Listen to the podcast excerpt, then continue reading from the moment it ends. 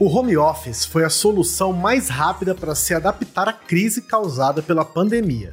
E muitas atividades se adaptaram, principalmente as que já pensavam de maneira digital. Agora, o formato que tem ganhado força é o modelo híbrido, que intercala o home office com o trabalho presencial. E se digitalizar nesse momento é essencial. Nem home office, nem presencial. É a vez do modelo híbrido de trabalho. Eu sou a Cris Rose. Eu sou o Guibaldi, você está ouvindo Digitalize, um bate-papo promovido pela plataforma Bússola com especialistas do mundo digital. Você está ouvindo Digitalize.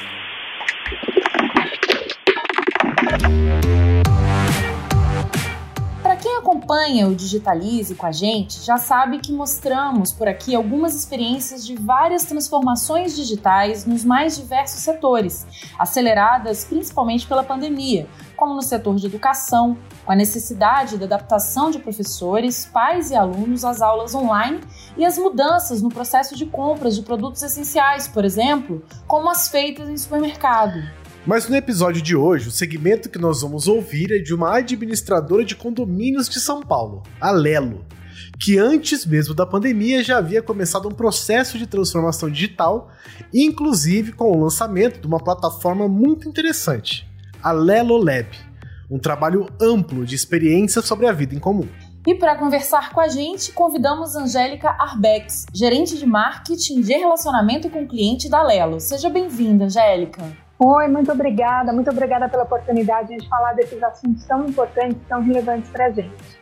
Mas antes de entrar no tema de hoje, é hora do nosso parceiro aqui do Digitalize, Denis Zanini, da Inusitado Digital, compartilhar com a gente os principais assuntos do setor. É com você, Denis. Voa! Digitalize. Olá, o sonho de ter uma Rose, a robô do desenho Os Jetsons que cumpria os afazeres domésticos, pode estar mais próximo de se tornar realidade. Só que no estilo diferente do preconizado pelo desenho. Em vez de uma máquina inspirada no corpo humano para realizar as tarefas de casa, o Instituto de Pesquisas da Toyota está desenvolvendo robôs com apenas braços mecânicos que ficam suspensos por trilhos instalados no teto da casa. Assim, os robôs conseguem deslizar por vários ambientes e realizar tarefas sem ter móveis, pessoas ou animais como obstáculos. Os robôs já são capazes de limpar janelas, balcões, televisores e até colocar a louça suja dentro da máquina de lavar. Para ensinar os robôs a realizar uma tarefa, os pesquisadores criam um ambiente de realidade virtual onde uma pessoa faz uma demonstração para o robô observar o que deve ser feito. Usando machine learning, ele consegue aprender e determinar os melhores movimentos até que a tarefa seja executada com perfeição. A Toyota ainda não tem um cronograma para a comercialização dos seus protótipos, mas pretende ser uma das pioneiras nesse tipo de mercado. Uma prova disso é que, além do laboratório na Califórnia, onde realiza os testes com os robôs, ela pretende construir uma cidade simulada perto do Monte Fuji, no Japão, para testar em larga escala todos os seus projetos de robótica e outras tecnologias. E a Amazon acaba de anunciar que fará testes de uma tecnologia de biometria para autenticar pagamentos usando a palma da mão. Chamado de Amazon One, o sistema irá identificar um cliente e os dados de cartão de crédito no momento que a pessoa posicionar sua mão sobre um leitor biométrico. A novidade estará nas lojas físicas da empresa em Seattle, nos Estados Unidos, que já contam com sistemas de pagamento automatizados. Para utilizar o sistema, é só fazer o cadastro da palma da mão em um dos aparelhos, inserir o cartão de crédito e associar um número de telefone. Além do comércio, a Amazon planeja oferecer essa tecnologia para outros setores. O sistema pode ser utilizado para substituir ingressos em shows e estádios ou crachá de funcionários e empresas. Bom, eu vou ficando por aqui. É com vocês, Cris e Guilherme. Digitalize.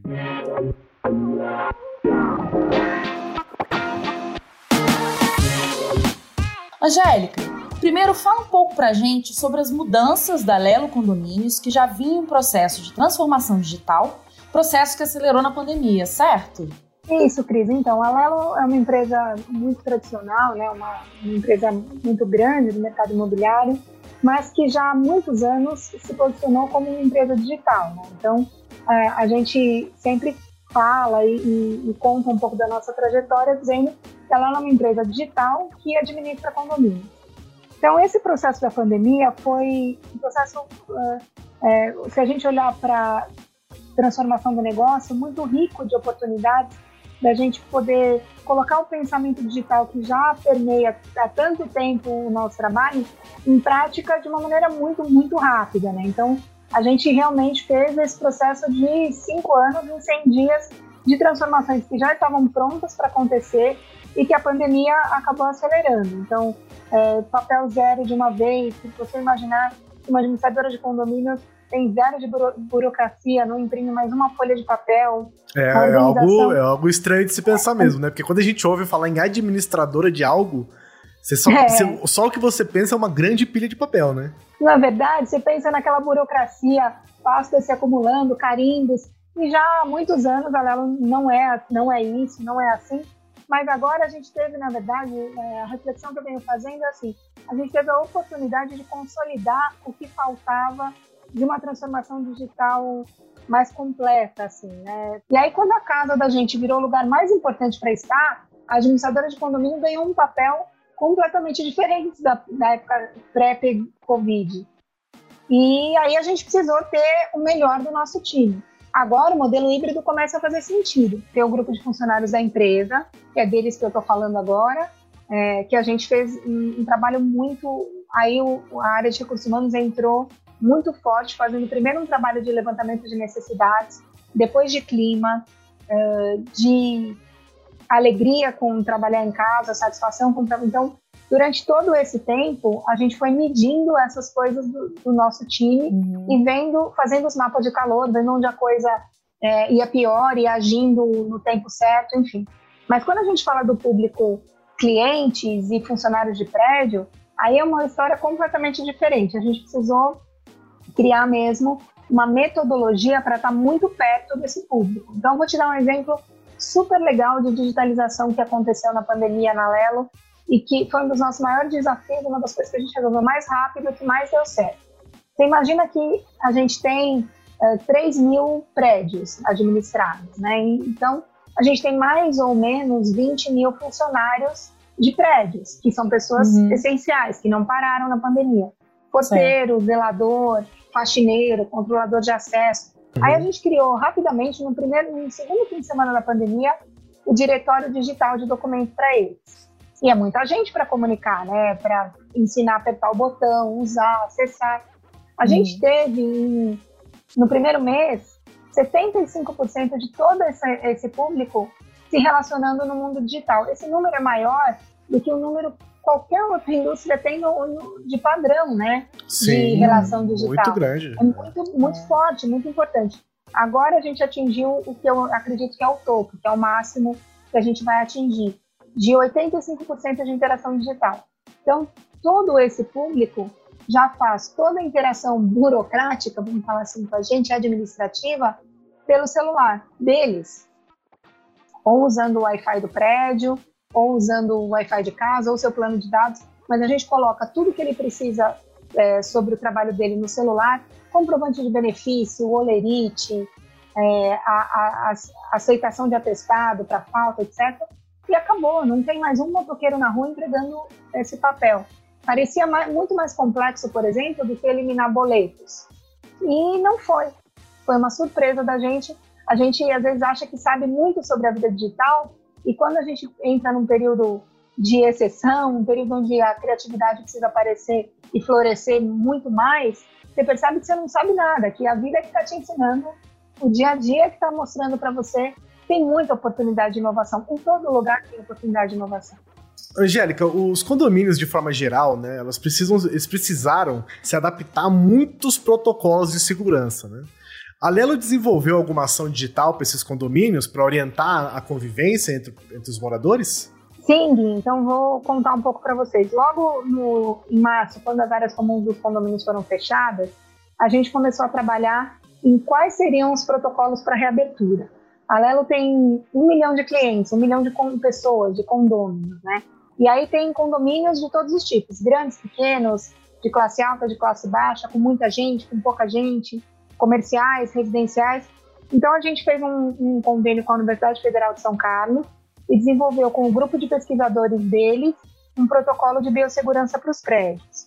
É, esse protocolo foi feito a partir de entrevistas em profundidade com síndicos, moradores, especialistas em condomínio, que contavam qual que era essa jornada, qual que era essa, os dramas da convivência nas áreas comuns, né? Uhum. E os médicos e pesquisadores foram dando as soluções. Então, o nosso protocolo passa por é, obras e reformas, entregas, o delivery foi uma coisa que transformou as portarias dos condomínios na pandemia. Então, a gente passa por aí, elevador, uh, uso de quadra, uso de parquinho, uso de piscina, limpeza, qual é o protocolo correto para fazer a limpeza e com que frequência das áreas comuns. E aí a gente criou um protocolo digital que tem uh, alguns cartazes para serem fixados na, nas áreas comuns. Então, né, no, tem os do elevador, tem na garagem para você chegar em segurança até sua casa, tem o do parquinho. Esses cartazes estão todos com QR Code. Qualquer pessoa que se aproxima da área consegue baixar no celular e ver quais são as dicas para que ela possa fazer esse trajeto ou uma eventual convivência com segurança. Ah, o que legal.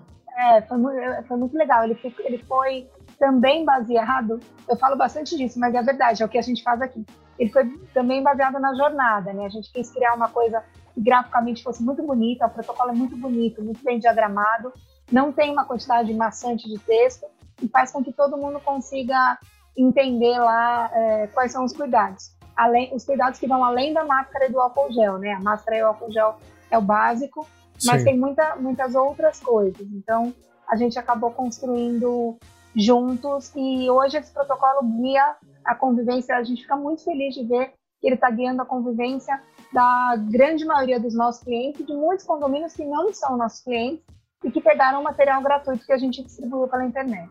Angélica, e todo esse trabalho é, com relação à pandemia, né, e também toda essa transformação digital da empresa, como é que foi feita a comunicação digital nas redes, né? E quais são as principais redes que vocês investem? Existe uma equipe de comunicação, né, que cuida desse trabalho? A gente tem uma equipe de comunicação, uma equipe para comunicação com clientes é, por meio digital, que basicamente a gente faz por WhatsApp e e-mail e uma comunicação com o mercado que a gente faz nas redes. Né? A gente tem uma equipe de digital só para Instagram, LinkedIn, Facebook, Google e uma equipe são é, de equipes separadas, né? Uma equipe para conversar com os nossos clientes. Um saque, a gente, né?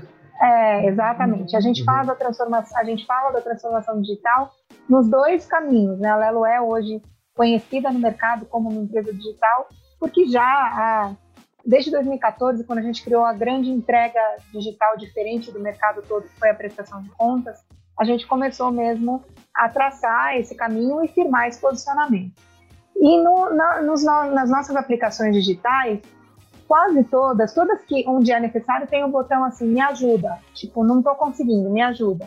Uhum. E aí, por trás desse me ajuda, tem gente ajudando. Aperta, aperta aqui o que está aparecendo na sua tela, ah, por exemplo, na, no módulo de assembleias. A Lelo já fez mais de 1.500 assembleias digitais na época da pandemia. Sabe reunião Nossa. de condomínio? Sim. É, todas elas pararam, né? Elas foram Sim. congeladas. Sei. Então, sabe por causa desse seu sei, é que a gente investe, a gente já estava construindo um novo jeito de fazer isso há um ano, um ano e meio mais ou menos. A gente estava muito inconformado com o jeito que é reunião de condomínio. Nossa, muito importante prédio, isso, gente. Não é, Cris? Desde é. que existe prédio é assim. A gente de, eu vou, vou falar e se, se, se eu estivesse vendo vocês, vocês iam balançar a cabeça, tenho certeza. A gente desce para o salão de festa, geralmente está frio, a cadeira é dura, a gente senta do lado de uma pessoa que a gente não tem muita intimidade, e essa reunião está com fome. Com fome, é, exatamente. Com a hora do jantar, a hora que a gente está fazendo o dever de casa com as crianças, ou namorando com o marido, com a esposa, enfim.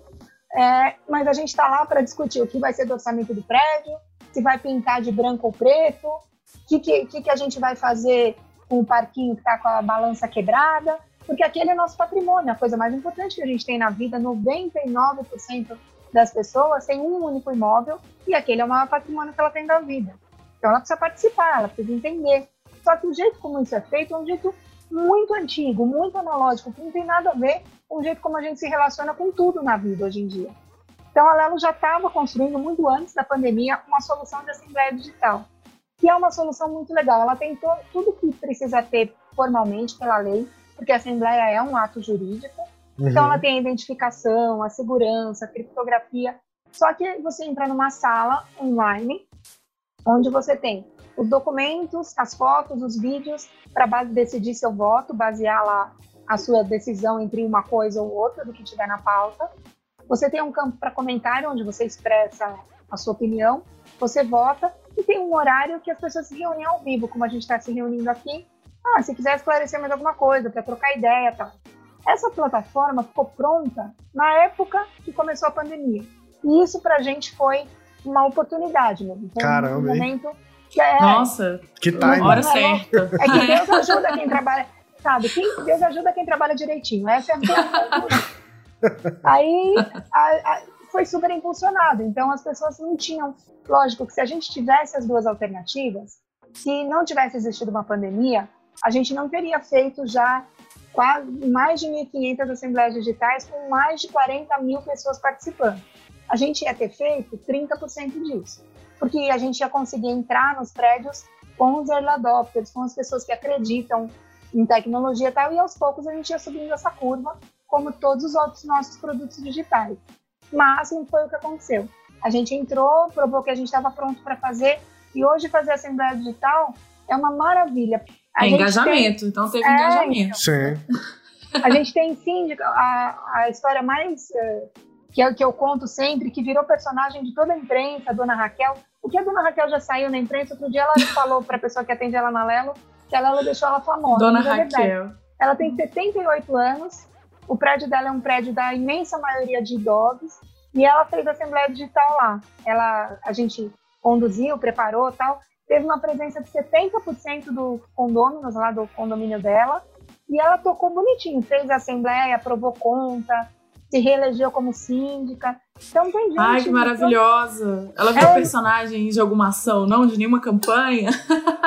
ela virou personagem de toda vez que a gente conta essa história, né? É. Assim, a gente sempre conta a história e aí vai a dona Raquel falar os veículos, vai falar com o UOL, vai bom. falar com o Estadão. É sempre a dona Raquel. Vocês têm uma plataforma muito legal que se chama Lelo Lab, que funciona como um laboratório de inovação da vida em comum sobre a experiência de viver em condomínios e o impacto dos condomínios na cidade. Você pode explicar para a gente como funciona essa plataforma e se durante, como que isso também continuou funcionando durante a pandemia, né? Porque é um projeto que começou já tem um tempo, né?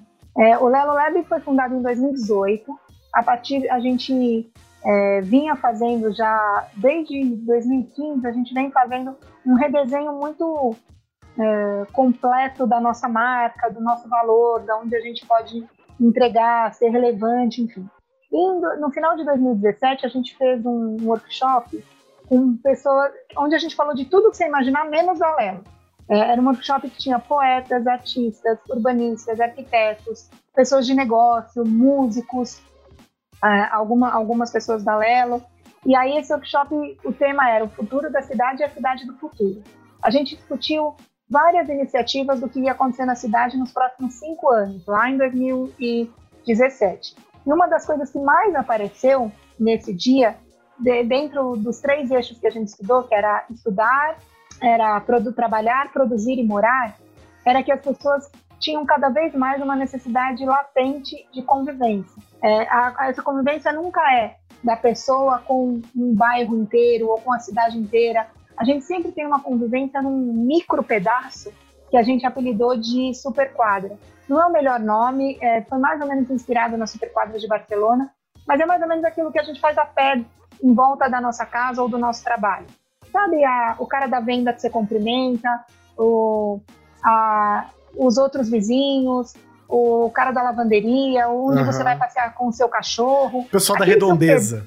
É. Isso, aquele seu pedaço da cidade, aquela sua quebrada. Aí a gente começou então a estudar como seria é, quebrar os muros simbólicos que dividem os condomínios das ruas na superquadra. O que, que fariam as pessoas viverem melhor, o que, que faria as pessoas ficarem mais próximas umas das outras e como ficar mais próximo, conviver e estabelecer elo de confiança poderia entregar o que era na hora o nosso objetivo central do negócio, que era baratear o valor do condomínio. A gente sabe que o condomínio é uma despesa muito importante para as famílias e ele fica cada vez mais alto e ele vai provocando gentrificação mesmo. Então, uhum. quais são as iniciativas que podem fazer a convivência e elos de confiança abaixarem o valor do condomínio e as pessoas serem mais felizes? Uma básica passa pelo compartilhamento de serviços. Então, por exemplo, o meu condomínio tem uma super piscina e o seu tem uma super quadra. Por que, que você não pode usar a minha piscina e eu não posso usar a sua quadra? O que, que impede de, de, que as pessoas convivam além muros, né? Ah, que legal isso, hein? É, a gente chegou nessa ideia que para nós legal. é uma ideia muito potente até hoje. E a gente falou, bom, vamos abrir um laboratório de inovação que vai investigar isso. Vai prototipar, vai fazer isso acontecer.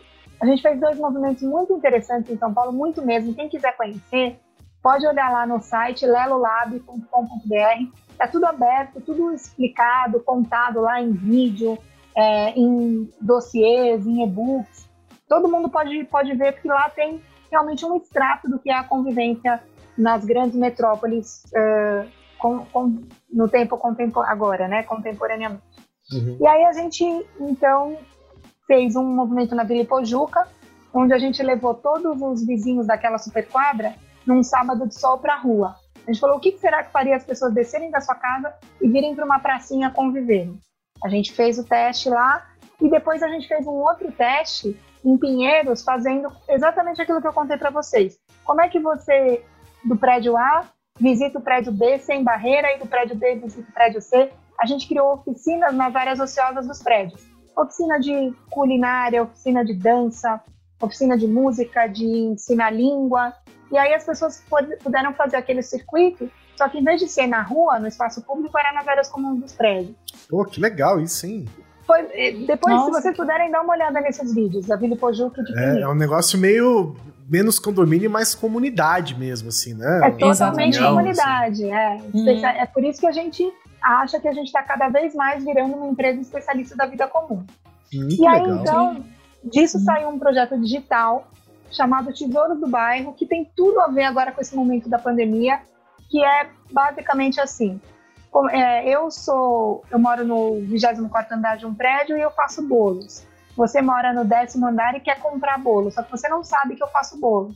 Então, o Tesouro do Bairro é uma vitrine que permite que pessoas da redondeza conheçam todos os tesouros escondidos daquele bairro e possam fomentar o consumo local, possam se conhecer, possam se encontrar e possam deixar a vida mais simples na cidade. Tem um exemplo de tesouro que era um cara que dá aula de, ai, agora não me lembro se é francês ou inglês, mas ele dá aula de línguas e ele pegava três condições para encontrar os alunos dele no outro lado da cidade.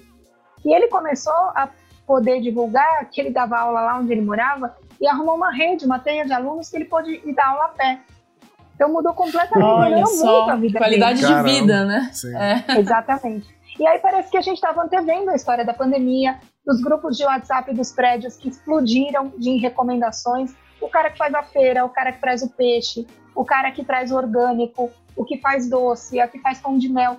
Eu não sei se vocês moram em prédio, eu moro. O grupo do meu prédio é um grupo efervescente de indicações de coisas que se pode fazer a pé.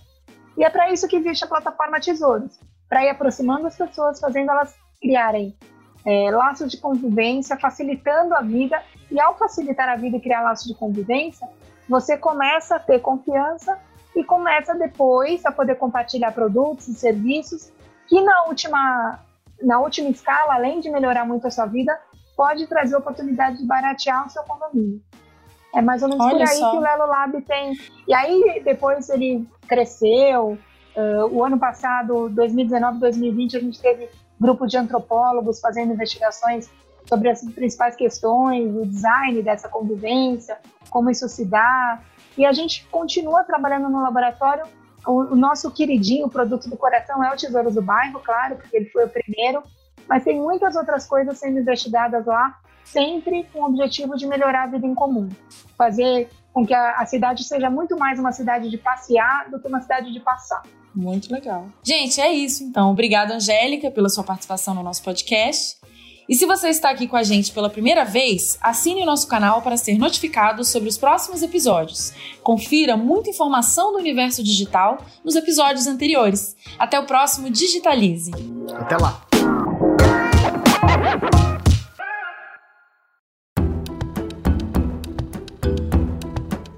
Edição Guilherme Baldi. Esse podcast faz parte da plataforma Bússola, um produto do grupo FSB.